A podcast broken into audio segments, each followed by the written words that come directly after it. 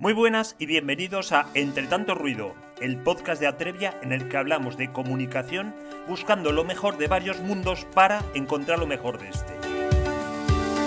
Hoy, en Entre tanto ruido, tenemos a Manuel Sevillano, director de reputación y RSE de Atrevia, que nos va a hablar de una de sus pasiones personales, la música, y de sus pasiones profesionales, la reputación corporativa. Y sin más, Manuel, te cedo la palabra para que pongas una voz calmada en un mundo con tanto ruido. Manuel, somos todo oídos.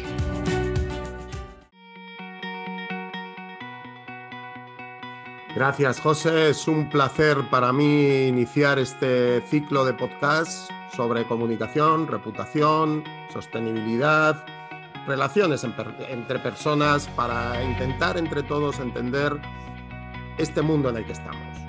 Eh, hace años Ilegales eh, popularizó una canción, Tiempos Nuevos, Tiempos Difíciles, o Tiempos Nuevos, Tiempos Salvajes, perdón. Eh, y yo creo que estamos en eso, en unos tiempos nuevos, unos tiempos salvajes. he empezado hablando de Ilegales, vamos a saltar a Camarón de la Isla, porque en el año 77 pasó en el mundo del flamenco una cosa curiosa. En el año 1977, Camarón de la Isla produce o saca el álbum La leyenda del tiempo. La leyenda del tiempo supuso una ruptura con todo el mundo flamenco anterior. Camarón ya había publicado ocho o nueve álbumes antes de lo que podíamos definir flamenco clásico, un flamenco que se atenía o se ajustaba a las pautas, a las métricas de los palos clásicos del flamenco, y en el año 78, con la producción de Pavón, decide romper con la tradición, y empezar a mezclar el flamenco con otras músicas, con otras métricas, con otros cantes. Eh, eso fue el origen de la leyenda del tiempo, un álbum que provocó la polémica entre los flamencos y que en la Bienal de Sevilla del año siguiente provoca un cisma en el que el flamenco se parte en dos entre los nuevos flamencos y los viejos flamencos o flamencos más tradicionales. ¿Por qué empiezo hablando de, de Camarón de la isla? Pues porque Camarón en ese momento se dio cuenta que los palos clásicos ya no le servían a él para expresar todo lo que estaba viviendo, todo lo que estaba sintiendo, todo lo que estaba pasando. Yo creo que estamos en un momento un poco disruptivo en donde las herramientas clásicas de la reputación, de la estrategia, del management, no nos sirven para explicar la realidad que ahora estamos viviendo y eh, necesitamos un camarón de la isla que, partiendo de esas herramientas clásicas, disrumpa y traiga pues, nuevas métricas, nuevos modelos, nuevas herramientas, nuevas maneras de hacer las cosas. Hablar de innovación cuando los tiempos son nuevos y, salvajes, como decían los ilegales, tampoco es demasiado original. El problema de la innovación o el problema de la disrupción es que como el nuevo flamenco pues tiene un riesgo.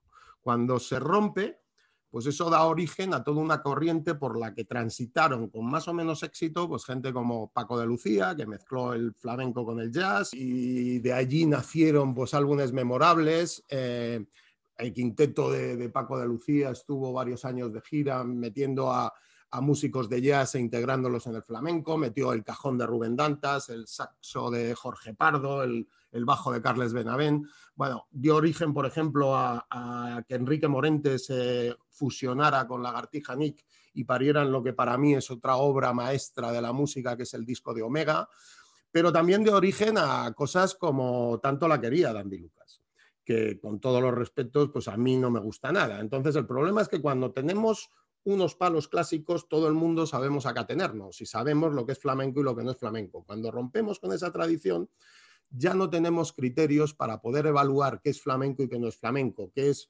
qué es bueno y qué es malo, qué se ajusta a la tradición y qué no se ajusta a la tradición. Y en este momento estamos en el mundo de la empresa, las cosas que hacíamos y tal como las hacíamos no nos valen para explicar esta realidad. Y el peligro es ahora saber distinguir entre quién es Enrique Morento, Paco de Lucía y quiénes son Andy Lucas. Porque el andiluquismo empresarial eh, esa oda a la emocionalidad, esa oda al relato, esa oda a dejar de lado los aspectos más racionales, pues puede tener sentido, pero también puede ser peligroso.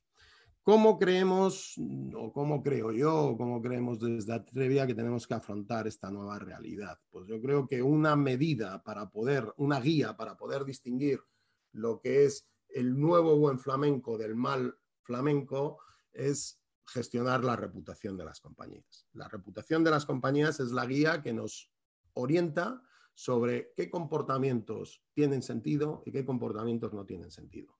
Porque en definitiva, ¿quién decide qué tiene sentido y quién no tiene sentido? Creo que los grupos de interés. La reputación es el reconocimiento que los grupos de interés hacen de nuestro comportamiento corporativo. Y he dicho los grupos de interés, no un determinado grupo de interés. Y además, la reputación es el reconocimiento que hacen, insisto, los grupos de interés de nuestro comportamiento corporativo, pero es un reconocimiento que se prolonga en el tiempo. La leyenda del tiempo, valga la redundancia de Camarón, no fue aceptada en al principio por los flamencos, pero luego ha pasado a la posteridad como una de las obras cumbres de nuestra música. La reputación busca el reconocimiento tanto actual y futuro, y eso nos vincula con la sostenibilidad, porque un modelo de negocio tiene que ser sostenible, porque si algo tenemos claro en estos tiempos nuevos, tiempos salvajes, tiempos difíciles, es que no puede haber modelos de negocio sostenibles en sociedades que no sean sostenibles y las empresas son corresponsables de lo que pasa en su entorno. Por lo tanto, creo que el camino para poder hacer frente a este entorno tan nuevo y tan salvaje es gestionar la reputación, es alinear el comportamiento corporativo con el reconocimiento de los grupos de interés. Y eso nos obliga o nos, eh, nos fuerza a trabajar en dos sentidos. En un lado, en lo que hacemos y en otro lado en lo que decimos. Y nunca ha estado tan vigente y nunca ha sido tan peligroso el gap entre lo que se hace y lo que se dice. El vincular, el fusionar el comportamiento corporativo, lo que hacemos con el relato corporativo, lo que decimos.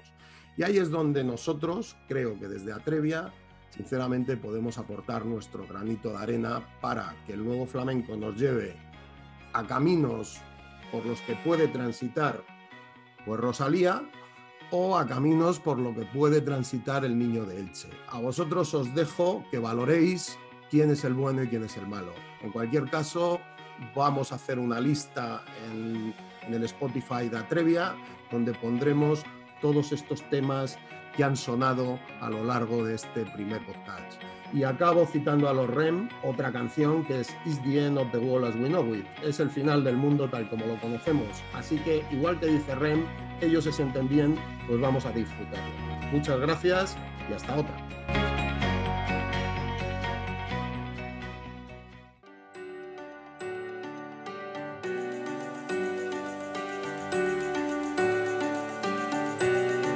Gracias Manuel nos ha quedado claro que la reputación va a ser cada vez más relevante en las organizaciones para hacerse oír en un mundo con tanto ruido. Y por supuesto, te agradecemos el recorrido musical por el que nos has llevado durante la charla. Y así llegamos al final de Entre tanto ruido, el podcast de Atrevia en el que hablamos de comunicación de forma diferente para seguir cumpliendo con nuestro propósito, ayudar al mundo a entenderse mejor. Recordad que podéis escuchar todos los podcasts de Entre Tanto Ruido en Spotify, iBox y las principales plataformas de podcast. Nos vemos en Entre Tanto Ruido. Gracias.